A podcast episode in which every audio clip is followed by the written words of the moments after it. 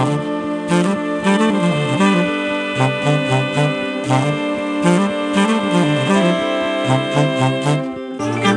ッドバイブス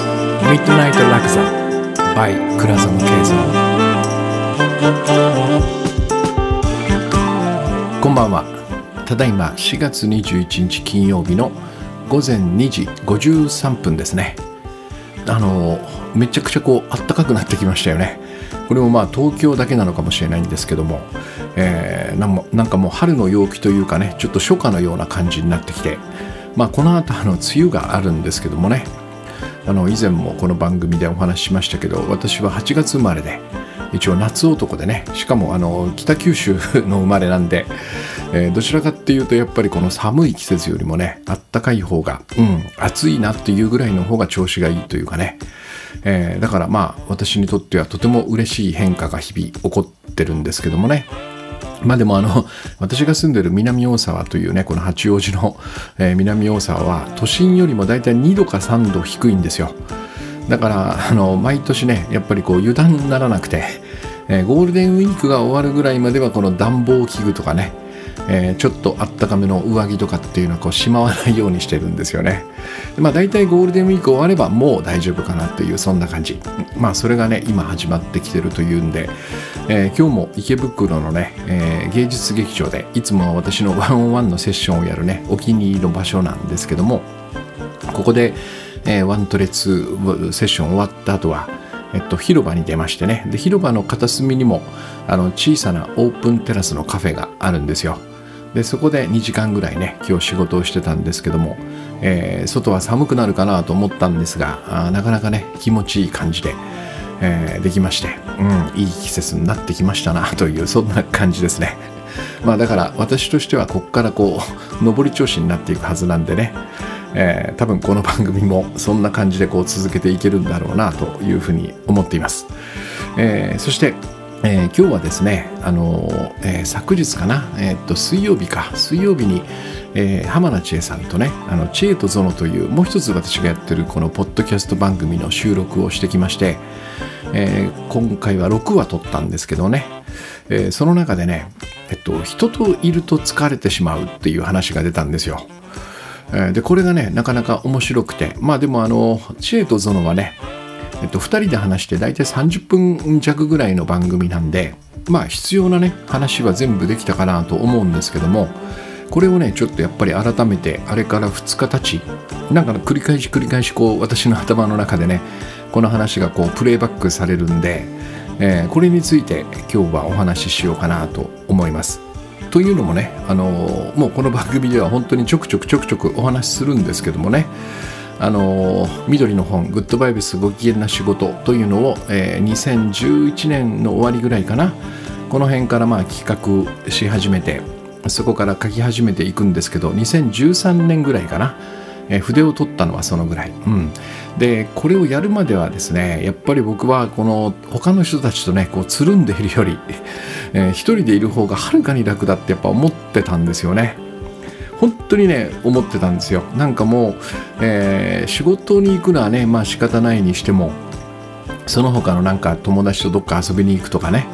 えー、なんかこう、えー、とにかくとにかくもう遊びに行くでも何でもいいんですけど人といるのがね結構きついなという感じがあってやっぱりこういつもいつもこう一人の部屋でね、えー、音楽を作ったりその本を書いたりねそういうことブログを書いたりかそういうことをしてる方が本当に楽しくてね 楽だなというそんな感じがありましてね。まあ要はでもあの緑の本で書いたように、えー、僕らは一人で生きていけないのでこの楽なんだけど幸せではないんですけどもね。うん、でなんつうか特にねやっぱこう初対面の人が集まる会合がめちゃくちゃ苦手であの例えば編集者時代編集長の頃だったらまあいろんな企業のねパーティーとか新製品の発表会とかねそういうイベントに呼ばれるんですけどももうこれが本当に憂鬱 で。でも行かないわけにはいかないんでねあの一応この広告クライアントだったりするんでお付き合いも非常に大事なんでねあと取材ができるかできないかみたいなねそういうのもありますんでここのつながりというのはそう簡単にはね私の一存では切れないので、まあ、これは仕事の一環としてねあのしっかりちゃんと参加をするんですけどもなんかやっぱりねもう終わりの方はですよ。成り立ての頃は編集長成り立ての頃はまあ真面目に頑張ってたんですけどもね。なんとなくこう分かってくるんですよ。ここれはまあそんなに がっつり参加しなくてもいいかなみたいなのがこう分かってくるとですねえー、受付大体ホテルのあのなんつうかな広間とかでやるんですけどもそこの受付にこう名刺を渡してね。で一回りして。でまあ大体広報担当者とかね。それなりにまあそこの、まあ、メーカーのこの偉い人たちとかとちょっと挨拶をしてでさらっとこう一回りして時々そのビュッフェのなんか食事とかをね一皿パッと食べてまあ15分とかでねもう逃げるように忍者のようによくドローンするって言ってたんですけども そろそろドローンしようかなみたいな感じで逃げ出していましたね。うん。でその当時のね僕にと何がそんなに嫌なのってねもしこの質問されたとしますわね。うん。そしたら多分僕は間違いなくねいや人といると疲れるんですよっていうふうに答えていたと思うんですよね。なんか千恵さんと番組で収録していた時はその記憶が全く蘇ってこなくてね。えー、というのも今は疲れないんですよ。今は疲れないからその疲れない自分としてねこう割とそういうモードで話したんですけどよくよく考えてみたらいや俺じゃんそれみたいなことがね後で思い出されまして不思議なんですよねなんであの時、えー、この話ができなかったのかなっていやそれもう俺まさに俺ですよっていうこれこのねこの一言が出なくてねうん、なんで疲れるんでしょうねみたいなこの今のね今の感覚でずっと終始お話をしたんですけど私がまさにそうだったんですよ。うん、で、えー、まあその後グッドバイブスの本を書いてねそれからえー、まさにそのメインのテーマであるこの一つ意識、ね、私とあなたは一つであると。まさにその私が疲れると言ってた人と、えー、私以外の人とね一つであるというねこちらが現実なんだってことがこう体感できた今は。えっと、なんで私がその人といると疲れていたかっていうね、えー、もっと言うと何に疲れていたのかっていうのが、えっと、その正体がねよくわかる気がするんですよね。うん、で、まあ、結論から言うとですねなんとなくそのぼんやりとね当時は「あ疲れるな」だけで「なんで?」とかね「何に?」とかって問いは一切してなかったんですよ。面白いですよね僕はやっぱりこういうなんかこうこういうの嫌だなっていう時って何がって問いをあまりしないんですよね。まあそのする必要もないぐらい嫌だからもう嫌ということが決定しているんでそこを探るのに意味がないと多分そう思うんですよね。もっと言うとそういうものは改善されないっていうふうに多分諦めてる。うん。だからその改善されないと諦めてるものの原因とか理由を探ることに何の意味があるんだっていうそんな感じ。まああれと一緒ですよね。なんかその食べられないものってあるじゃないですか。私で言うと前も言いましたけどあの青魚ってのがダメなんですね。サバとかね。光り物。うん。でそのそれを食べられない時になんで食べられないの？って聞かれても いや嫌いだからですよって言うしかないんですよ。そこの原因を探ったとしてね僕がこのサバを食べられること食べられるようになるとは全くイメージできないしね。でおそらくこの食べ物は無理ですよね。それと同じでやっぱりこの人といると疲れるみたいな時に僕らはもうもうその原因云々がどうでもいいやってそんな感じになるんだけどでも多くの場合ねこの心の作用というのは、えー、私の経験では実はなんとかなるんですよね。なんとかなるから実は何で疲れるのか何に疲れてるのかみたいなことをまあ掘りたければ掘った方がいいっていうねそんな感じがするんですよ。まあこれをやってきたのかなっていう気がするんだけど、えー、要はその僕らをねその疲弊させる根源というのは一見なんかそのなんつうのかなこの私がその相対してる人のねこのパーソナリティとか言動のような気がするんだけど多分まあそれもないとは言えないけども多分そうじゃないんですね。僕らを疲れさせるこの人といると疲れるというこの疲れを、えー、起こさせてる要因はおそらくこの2人以上集まるとね僕らが無意識に始めてしまう、えー、どちらが上でどちらが下かの争いこれじゃないかと思うんですよ。うん例えばその当時のね昔の私、えー、これが一人が楽ってこう思ってたんだけどもそのねそんな風に思わせた要因の中に例えば気を使うとかね人といると気を使うよねとかねあと顔色見ちゃうよねとかね空気読まなきゃだよねみたいなねこのまあまあなんつうのかな僕にとってこう面倒な手続きだったんだけども、うん、この人とね会うとやらなければならない手続きみたいなねえー、これもそのなんでそれをやってたのかっていう目的をこう紐解いていくとね、えー、例えば 私が不用意な発言をする。これが1ですよね。そうすると2番、えー、周囲の人に 嫌われたり見損なわれた見損なわれたりする。これが2番ですよね。そうするとどうなるか。コミュニティの中で地位が下がるんですよ。これが3番ね。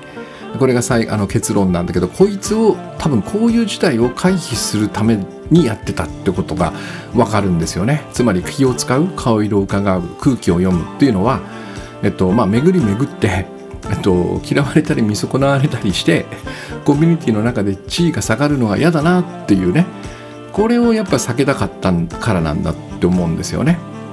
まあ、要は多分僕らはねその学校とか会社これがまさに競争社会なんですけどもこここの競争に明け暮れてるうちに僕らはすっかりね多分この格付けを気にする習慣みたいなのを身につけてしまったんじゃないかと思うのね。うん、でこうして考えてみるとどうして僕がかつてね初対面の人が特に苦手だったかっていうこの謎も解けていくんですよ。多分これはねえっと僕にとってこの初対面の人っていうのはまだ書き付けが決まっていない人たちなんですよでそれは何かというとこれからねこれからどちらが上かをかけてこの勝負をする相手みたいなことになるんですよね。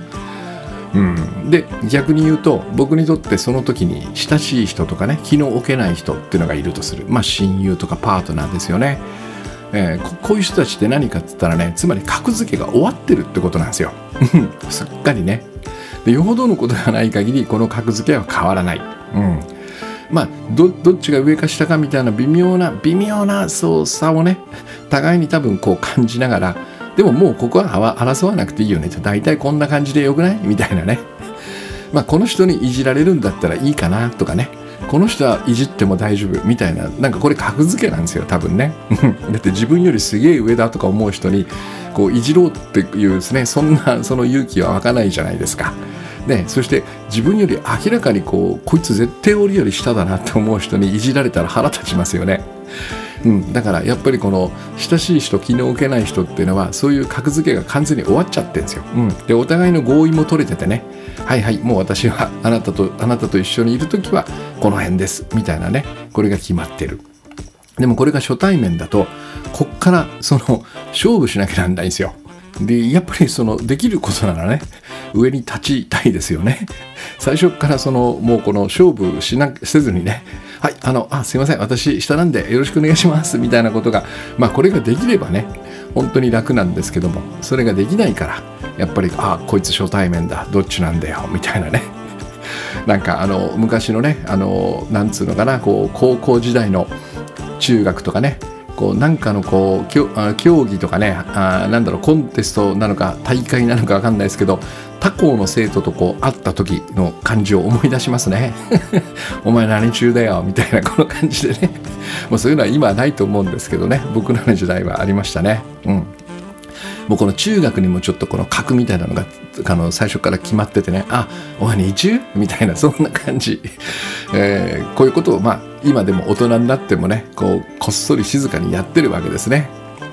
だからよくそのマウントを取られたとかってあるじゃないですか。もうあの人マウントを取ってくるみたいなこれすごい嫌がら嫌がられるというかね。あとものすごく偉そうにされたんですよねみたいなね。これ全部やっぱり上下格付けの話ですよね。そしてこれは何かというと下に立つことの恐れは不安なんですよ。うん。コミュニティの中でね地位が下がる。これはもう2人以上であれば確実に起こることですよね。えー、特にまあ夫婦とかパートナーとかね恋人同士でも多分この格付け争いっていうのは当然、えー、やることになるんでしょうね。まあそして多くの場合さっきのねあの親しい人と同じようにもう格付けは終わってしまうんですけどもね早々と。うん、でも最初の頃はね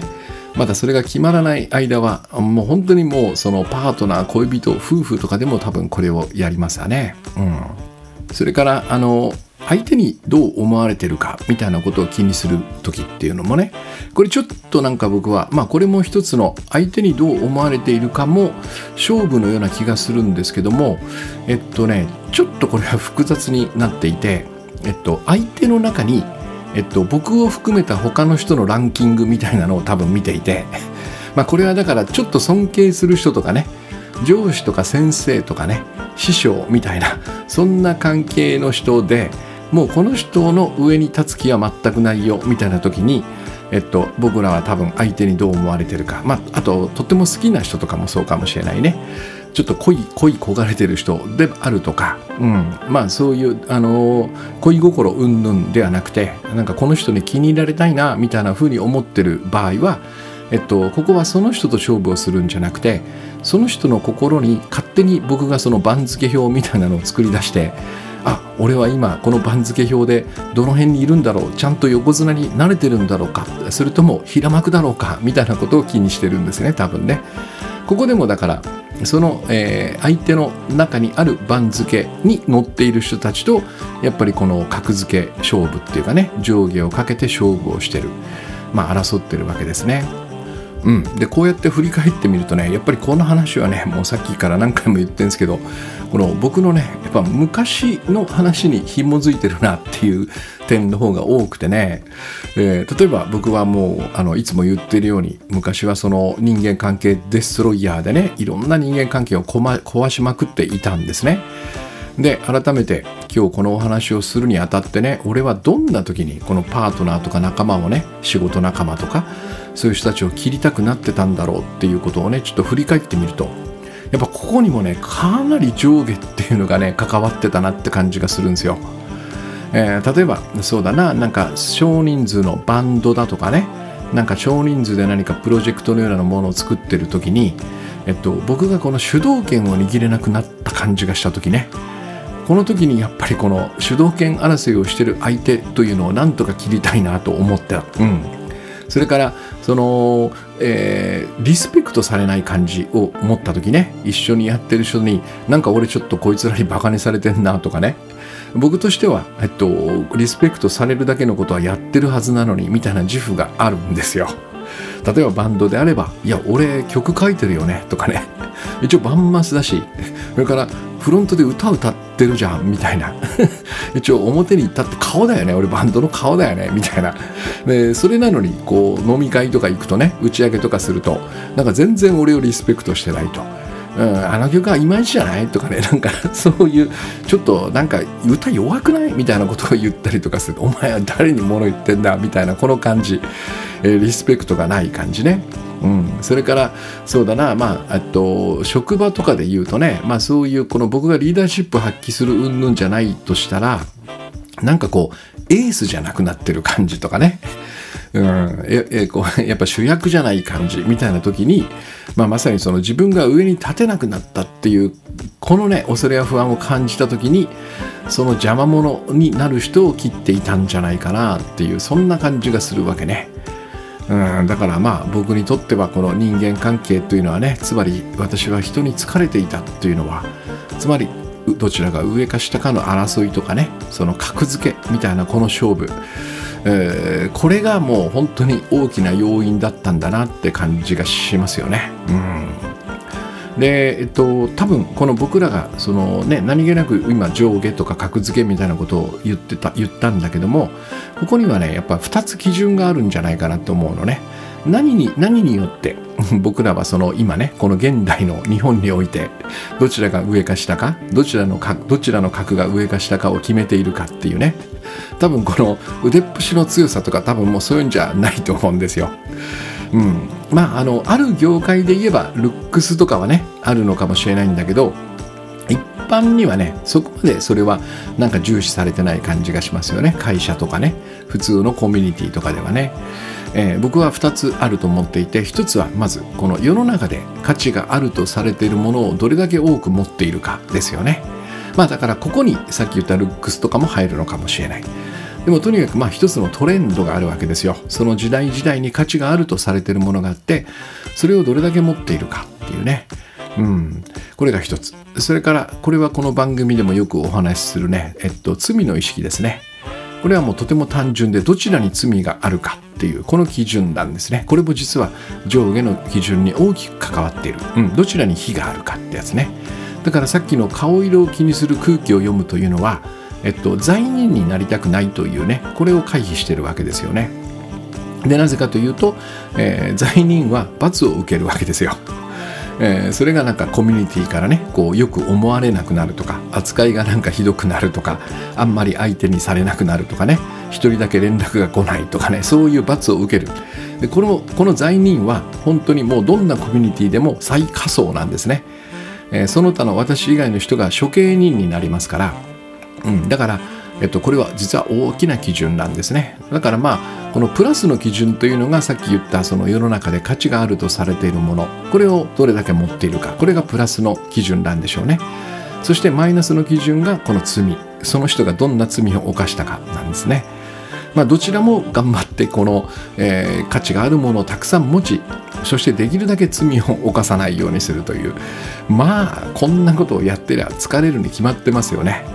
まあ、これをそのこの2つの基準をもとに僕らはそのバトルを繰り広げてるわけですよ。うん、面白いことにこの2つはね、まあ、この番組でもどちらも人が作ったものというふうに分類してますよね。そりゃそうです。まず世の中で価値があるとされているものは当然だけどもこれは人が作ったものであるはずなんですよ。お金、地位、名声とかね。うん、今で言うとそのフォロワー数とかそういうことですもんね。インフルエンサーとかね。これは完全に人が作ったある仕組み、えー、あるなんつうかな競技みたいな中で、えー、点数が高いポイントが高いというそういう価値ですもんね、えー、そしてこの罪と罰も僕らが作ったものですから、えっと、両方とも実はこの人が作ったものというね、まあ、まさに僕らが作ったこの競技の中で私たちはいつもその上下格付けみたいなことを気にしそしてそこでバトルをやってるわけですね。でこれをやれば疲れるに決まってるということです。うん、でここからがそのじゃあどうすればいいということなんですね。これはもうさっきちらっと言いましたけども一つ意識なんですよ、うん、私とあなたは一つであるというこれがこの過酷なね僕らが作り出した世界をきれいに消し去ってくれる。でそんな風に今では僕は、えー、体感できているっていうかな。そんな感じがしますね。うん。で要はえっと、これはとても単純なね、えー、まあ、ある法則なようなものがあって、えっと、対等でないところには必ず競うという概念が入ってくるということです。そして、えー、この競争、競うという方ね、競争というものには必ず恐れや不安がつきまとうわけですね。え勝てないとどうしよう、負けたらやばい。ね、さっき言ったこのコミュニティで最下層に置かれたらどうしようと。ね、もう僕の昔で言うとこの主導権が持てなくなりリスペクトされなくなりなんかエースでなくなったらどうしようというこの競争にまつわる恐れや不安。これがまあ必ずつきまとうわけですね。でまあこのね、えっと、面白いことに僕らはねこれがその必ずしも、と、マイナスとは感じなかったりもするのね。これが一つのスリルというかね。この合間を抜けてねこの恐れや不安を持ちながら負けたらやばいぞというこのスリリングな中で勝っていくのが快感っていう人もいると思います。まあそういう人はねやっぱりこの勝負の世界に身を置くんでしょうね、えー、ででもここらこちらは必ず恐れや不安が伴うわけ、うん、で今ねこの今私が話しているのは そういう勝負の世界の話じゃないんですよ。普通に人と関わるパーティーに行くとか人と話すとかね、えー、人と一緒に遊ぶとかもしくは人と一緒に仕事をするという話なのでえっとまあ分かるんですけども恐れや不安はスリリングだよねだから勝つんだよっていうのは分かるんだけど、えっと、ここにねこの普通の日常の生活の人間関係の中にこの競争を入れれば当然疲れるよねというそういうふうにやっぱりこの受け取らないといや競争も悪くないっていう話にはねちょっとこう行きたくないなっていうそんな感じなんだけどで一方のこの競争じゃない対等の方ね対等はもう平安しかないんですよ。うんあなたと私が対等であれば平安なんですね。だからここにまあこの人といると疲れるということの対処法というかねこれを解決する、まあ、唯一の方法が、まあ、残されているわけです。だからまあそういう意味でこの一つ意識というのはね僕にとってはこのかつての 僕にとってはですよ、えー、人が嫌いで人といると疲れ一人が楽だと一人でいるのは寂しいよと分かっていても一人が楽だと思わざるを得なくてねそして初対面の人と会うのが辛くて、えー、パーティーからこそこそドローンするこの私が、えっと、救われたのは本当にこの一つ意識というね、えっと、この大きな認識の、えっと、変化なんですよね。まあパラダイムシフトというのかな。まあでもこちらが現実であるというふうに、えっと、感じられたおかげまさに私にとって救いの救いの光のような感じなんですよね。だからもしもう本当にね人間関係に疲れたくないと思うんだったら、えー、私とあなたは対等である。あなたと私は対等であるっていうねこの2つを確信しながら全ての人に接すればいいんですね。で今この同じ同じ意味の文章を主語を変えて言いましたよね。私とあなたは対等である。あなたと私は対等である。これは実は私にとってね結構大きな意味があるんですね、えー、これどちらもどちらもあるからってことなんですよ。一つは僕が人を見下した時ですね。僕が相手より上だなっていうこの優越感みたいなことを感じた時は、えー、私は私はを先に持ってくるわけです。私が上に立ったと思ったこの私はを先に持ってきて私とあなたは対等であると言ってこの認識を修正するんですね。でこれはですね、えっと、私がまさにそのワンオンワンのセッションとかねセミナーとか、まあ、いろんなそのプログラムをやっているということはどちらかというとその伝える教えるという立場にあるわけですね。えー、その伝えてるものがどうであれ、えっと、私の話を聞きに来てくれるというねもしくは何かをそうだな、えっと、アドバイスを受けるとかねそういうなんつうのか受けてくださる方が私のところにこういらっしゃるわけですね。でこの時に、えっと、やっぱりね例えば教師をやってる人とかねそのなんかの指導者みたいな方は多分だけど一度や二度は感じたことがあるんだけどちょっと自分が上な感じがするんですよね。でこれ実はそんなことはなくて、えっと、ただの時差なんですよ。ある時期ある分野において私の方がちょっと知識が多いとかね少し経験が多いというそういう時差に過ぎないわけ。だから私がそれを全てお伝えしたらおそらく最後は必ず同じになるんですよ。対等になるんですよ。でもしそうでなければ僕はその指導者は腕が悪いんだろうなと思います、えー、どれだけ教えても、えーと、僕僕と同じにはなれないような教え方しかできないんであれば、えーと私は多分どちらかなんですよ私の腕が悪いかえっと、私が出し惜しみをしてるかどっちかなんですよね。この生徒には私の全ては与えやしないみたいなそんな感じ。この90は教えるけど10は隠しておこうみたいなことをしない限り全てをねお伝えすれば必ず対等になるんですね。でもこのやっぱね僕らはさっき言ったようにこの上下格付けみたいなことをねこの生徒さんとか受講者さんとかの間でもやっぱり気にしながらこう生きているのでついつい油断するとえーと、この教える立場というのは上だっていうふうに見なしがちなんですね。ここは本当に気をつけなければならなくて、えーと、こうなるとおそらく多分だけどいい関係は結べないですね。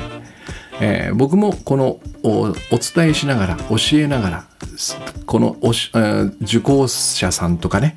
そういう人たちからいろんなことを与えられてるんだっていうこの対等な関係をしっかりと築かなければ多分うまくいかないと思うんですよね。だからこういう時は私とあなたは対等であると言って僕はその油断してねちょっと上かな俺と思ったその認識を修正するわけですね。いやいや対等なんだっていうふうにね。でこの反対にさっき言ったそのマウント取られたとかね偉そうにされたとかねあとなんかさっき言ったその2つのね基準ですね。なんかちょっと俺今罪悪感持ってるわとかね。それからなんかこの人世の中で価値があるとされてるものをいっぱい持ってるなみたいなね。相手が上だなっていうふうに感じそうになった時はえっとその相手を先に持ってくる。あなたと私は対等である。ね、でこれはもう本当に心象なんですよ。さっき言ったようにこの人が作り出した基準に僕は騙されてね。えー、そのように見ている、うん、罪悪感を持った時もそうですよ。私が何かやらかしたなと。そして相手が何か僕を責めていると。この時も決して相手はね、えー、僕の上に立っていない。そして僕はその人の下にいるわけではない、えー、こういう場合はあなたと私は対等であると。ね。この上に見た方を先に持ってくるってことね。僕が人を見下し俺がちょっと上だなと思ったらいや私とあなたは対等であると言います。そしてあこの人に上に立たれたなこいつこいつなんか俺の上に立とうとしてるなみたいなね。そういう時はあなたと私は対等である。このようにこの認識とかね心象これを修正するわけですね。でここでねあの私がそう思ったとしても相手がそう思ってないとダメなんじゃないかってねこういう疑問が湧くかもしれないんだけどこれ全然関係ないんですね。というのもその僕らのさっき言った上下とか格付けっていうのはこの互いの合意によって決まってるんじゃないんですよ。例えばね相手がねいやもう私は帰国子女で本当昔もう子供の頃からね英語と日本語の両党使いでそれで中学ぐらいの時にパリにね両親が移動してもうそこにフランス語が混ざってきちゃってもう本当3カ国語がもうぐしょぐしょみたいなことを言われた時にうわこの人すげえな。なんかインターナショナルだなグローバルだなとかっつってこう僕がねうわなんか負けたみたいなことをね思ったとするじゃないですか。それは私がそう結論付けてるだけですよね。ということはあなたと私の、えー、格付けで言うとあなたが上ですよねみたいなことを絶対に合意しないですよね。喋らないですよね。いやえっと今年収いくらですか？あこのぐらいですあそうすると私用の大体1.5倍ぐらいあるのであなたの方が上ということでよろしいですかね。格付けで言うと、まあ、一応私が下とか絶対言わないですよねそんなことね。これは互いの心の中で勝手にあ勝ったとかあ負けたとかってことをやってるんですよ。うん、だから相手がねどれだけその こいつより俺が上だなと思ったとしても僕がいや対等ですよねって思っていれば全くその影響されることはないんですね。まあ、ちょっと悔しいとか思うかもしれないけどおそれはもう相手が勝手に思うことなんで思わせてあげましょうよ。それ全然全然僕には関係ないことですよね。だから相手が自分をどのように見ていたとしてもね、えっと、僕が上下とか勝ち負きのねまさまさにこの新章なんですよ。これを作り出さなければいいってことですね。うん、だからこれは完全に僕の世界僕の世界を変えるための試みなんですよ。私は対等であるあなたと対等であるというね。で、えー、さっき言ったようにねとはいえその僕らは、えー、もう長年の間その学校とか会社とかね、まあ、いろんなところでこの競争という中でね暮らしてきてますんでこの格付けをするという習慣っていうのはなかなかこう手放せないわけですよ。だからいや理屈はわかるけどやっぱり私とあなたは対等である。私とあなたは対等であるというのは難しいですよ。っていう場合ね僕はやっぱりその根本にあるこの成長志向というね僕らはその生まれた時、えー、何もできない状態で生まれてねそこからいろんな能力とかスキルを身につける知識を身につけることで、えっと、成長していくんだとそしてその成長に従ってこの価値が高まっていくんだっていうねこれをまあ僕は成長志向と呼んでるんだけどもここをねやっぱり一度疑うというね、えっと、そこが重要なんじゃないかなって気がしますね。えー、これはその私が私の認識というかね私が今どのように思っているかというとえー、私たちは生まれながらにして価値マックス、うん、それは永遠に変わらない。最後までね人生の終わりまでずっと変わらずその価値はマックスであるというこういう認識なんだけども成長志向はそのようには見ないわけですね。まあ永遠にねその生きている限り僕らはね上に上に右肩上がりにこの良くなっていくというねこういう発想なんだけども、えっと、ここにやっぱり見落としてはいけないのはこの成長するという前提を置くとね僕らは必ずこの上下の差が出るっていうことですね、えー、そうですよ。成長が早い人もいれば遅い人もいる、うん、当然だけどもこの成長の右肩のね右肩に上がっていくグラフというのは人によって上下が出ますよね、まあ、だからこれがあるから頑張れるんだみたいな発想もあるんだけどね。ここであの僕は見落としてはいけないと思うのはね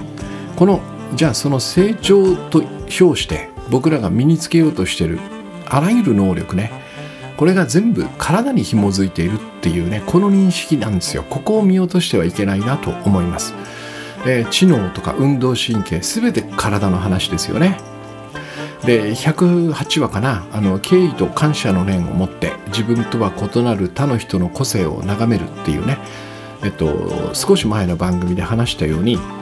とそもそも体っていうのは僕らの個性とね役割個性に紐づいた役割を果たすための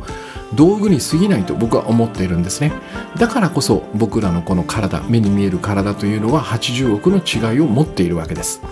みんな同じではないんですね。で頭の良さっていうのはその体力とかねこの体筋肉みたいなものと違って目に見えないからここが違うっていう視点を持ちにくいんだけどもでももうまさにこの頭の良さという一言とってもそれが記憶力なのか、ね、理解力なのかそれともアイデアを発想するようなね発想力なのかこれ全部10人十色ですよねでまあ学校の勉強っていうとそのまあなんつうかな記憶力とか理解力とかそのところその辺りが重視されるんだけども僕は頭の良さっていうのはそこだけじゃないやない感じがするんですね。このこのその種類というかねこれが全員違っているわけですよ。80億人が。うん、だからえっとなんかこいつアホだなと思うような人がえらいミラクルなアイデアをねピンチな時にポンとひらめいてくれるみたいなことだってあるわけ。だからその学校の勉強の、えー、できるできないみたいなその基準は僕らにとってのこの知能のねほんの一部しか僕は語ってない感じがするんですよ。だから実はここもね本当に千差万別なんですね。でしかもこれはやっぱり体に紐づいた能力なんですよ。脳というね。うん、でそこを比べることに何の意味があるのかっていうねここがとっても重要な気がするんですよ。このねその僕らの80億の役割。えー、それを果たすための体、うん、これに紐づいた能力ですよ。えー、この80億全部違うこの体に紐づいた能力というものを比べるということに何の意味があるかってことですね。これはあの前回のその108話でお話ししたように、えっと、もうこれは本当にブルゾーザーとスポーツカーを比べてるようなもんなんですね。まあ、例えばそのルックスはどうよとスポーツカーかっこいいけどでもブルドーザーも見方によってはかっこいいかもしれないんだけど役割が全然違うわけですよ。ね、そしてエンジンの性能、うん、それから燃費そういうものもこの用途によって全く異なるわけね。でこれは多分僕らは能力と呼んでるんだけども、えっと、それは本当に道具なんですよね。おそらく重要なのはその体道具である体を動かす運転手の方つまりえー、私の言うとこの形のないものの方であるはずなんですよ。でこれを僕は今のところ思いと呼んでるんですね。この思いがこの道具を動かすわけです。でそうするとこの思いねこれは絶対に対等であるはずなんですよ。この形のない思いというのはね。えー、この形がないから比べようもないんですけどもねどう考えてもその例えば私とえー、佐々木さんとか矢部聖子さんとかね浜名千恵さんとか、まあ、私といろいろ仕事をしている人とかそれから私とその私のワントレをね受けてくださる受講者の方そしてこの番組を聞いてくださる皆さんの皆さんのこの思いがですよ、えー、それぞれ優劣とかね強い弱いとか上下があるはずがありませんよね。これはおそらく生まれた時から全く同じものとして僕らはもらっているはずなんですよ。えそしてこの思いがなければどれだけ能力があってもどれだけ優秀な体を持っていてもそれを動かすことができませんからねそれを使うことができない、うん、だから僕はこの運転手である思いここここが僕らの本体である。そしてこれは完全に対等で一つであり価値マックスだって思うんですよ。ここをねやっぱりこのなんつうのかなどちらを見ているんだっていうことを、えー、改めてこう見直してみないとね、えっと、捉え直してみないとやっぱりこの成長志向それは体に紐づいた能力これを言っているんだってことを、えー、しっかりと認識しないとやっぱりこの上下格付けみたいなね、えっとそこを手放すことができないと思いますね。やっぱりこの人と話していてさっきこういろんなことを僕はこの例として挙げてきたんだけども全部同じですよね。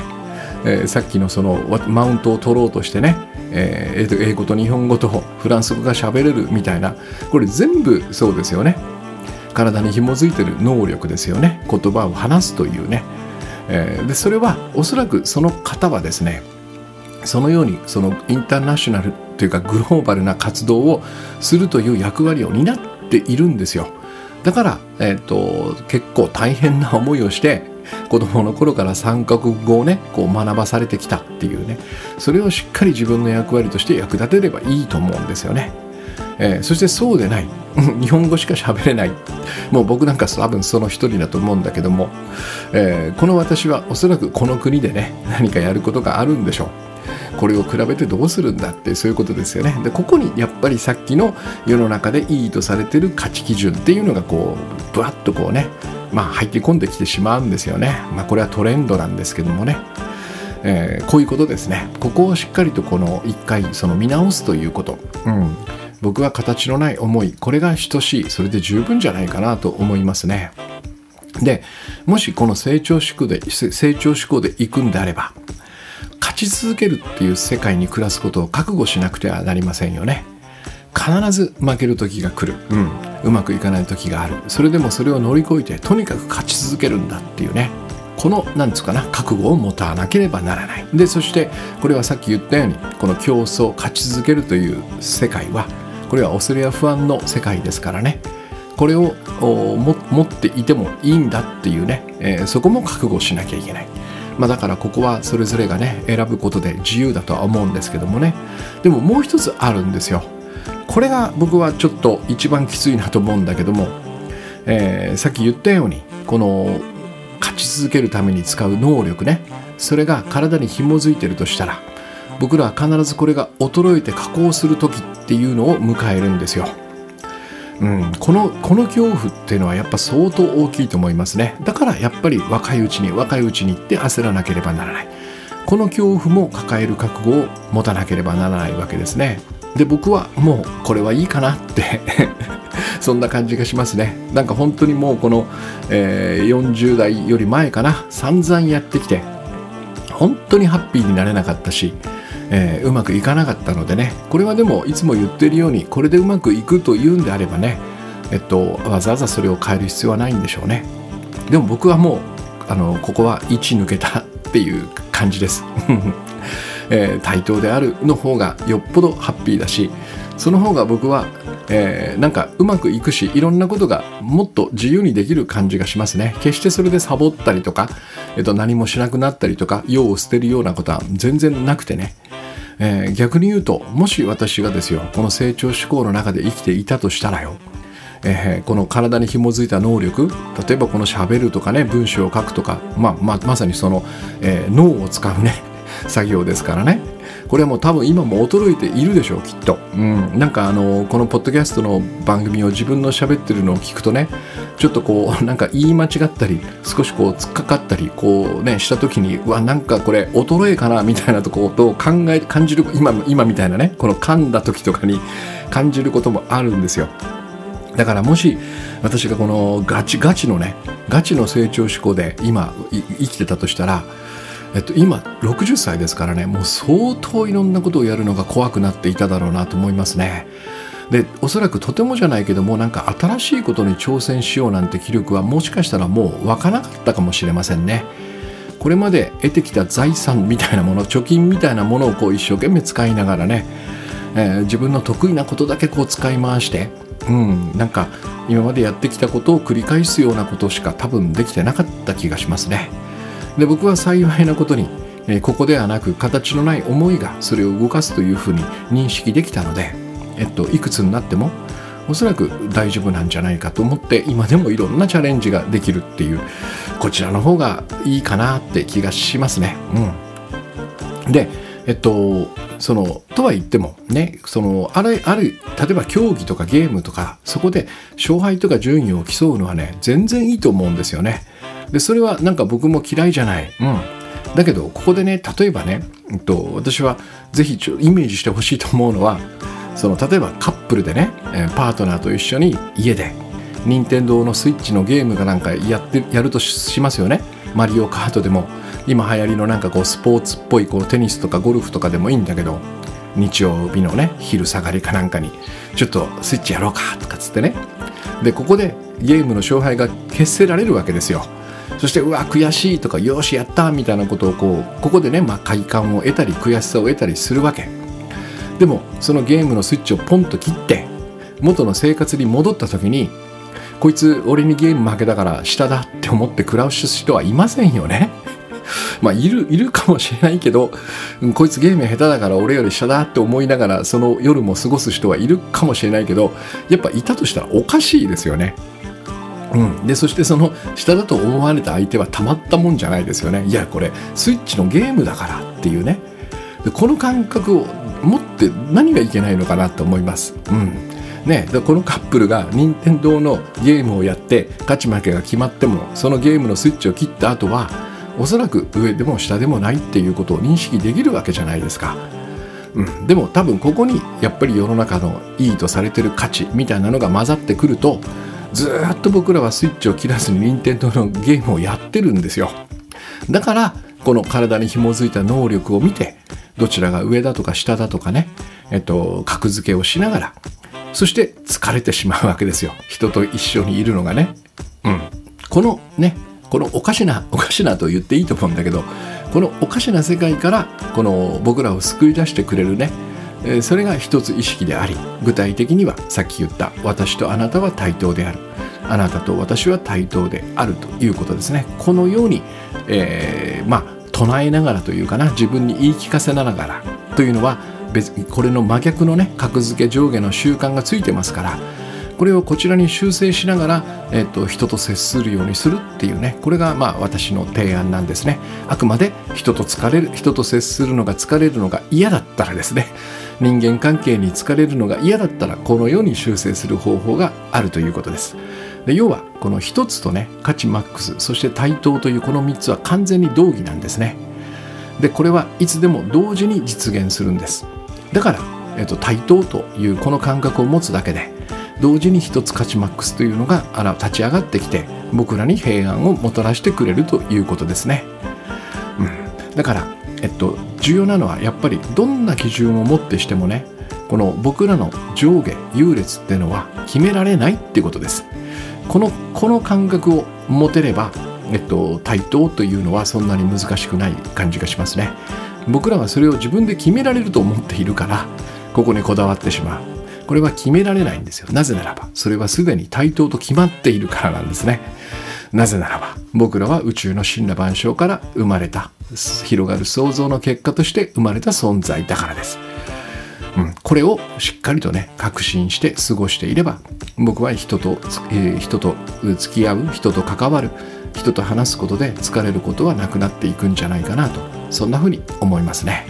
うん、今日はそんな感じですかね。あの前回、えー、番組でお知らせしたあの私のワンオンワンのセッションね、えっと、ワントレ2の、えー、じっくり12チケットこのキャンペーンをあの日から始めました。えっと、少しお安く提供します。あのグッドバイブスファクトリーのね、えっと、会員価格と同じです。えー、で、えっと、早速ですね、えっと、先着4名様というふうにあの時お伝えしたんですが、えっと、翌日にね、えっと、早速1人お申し込みありましてありがとうございます。えっと、今、あと先着3名様になっています。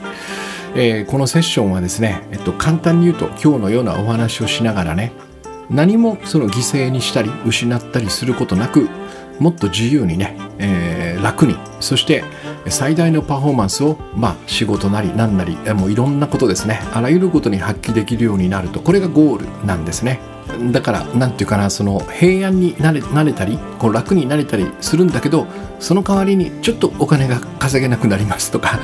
ちょっとこう欲がなくなりますとかそういうことは多分一切ないんですよ。だから僕はこのやり方をねあのおすすめしているし自分でも実践しているんだけども、まあ、そういう感じですね。何も失わずにもっといい感じになるっていうそこがゴールですだからえっとねこの番組を聞いていただいてねああそういう感じいいかもと思った方はですねまあ大体半年ぐらいねかけてやると思うんですけどもこの12チケットというかね12回のセッションぜひトライしてみてください。私もねこの皆さんとの新しい出会いを楽しみにしています、えー、じゃあ今日はですねえっと、人との関係人と関わることに疲れたなと思ったらですね、えー、上下のね争いとかこの格付けみたいな世界からね、えっと、ふっとこう抜け出して、えー、私はあなたと対等であるあなたは私と対等であるというねこのように認識を修正しながらいい一日をお過ごしくださいありがとうございます。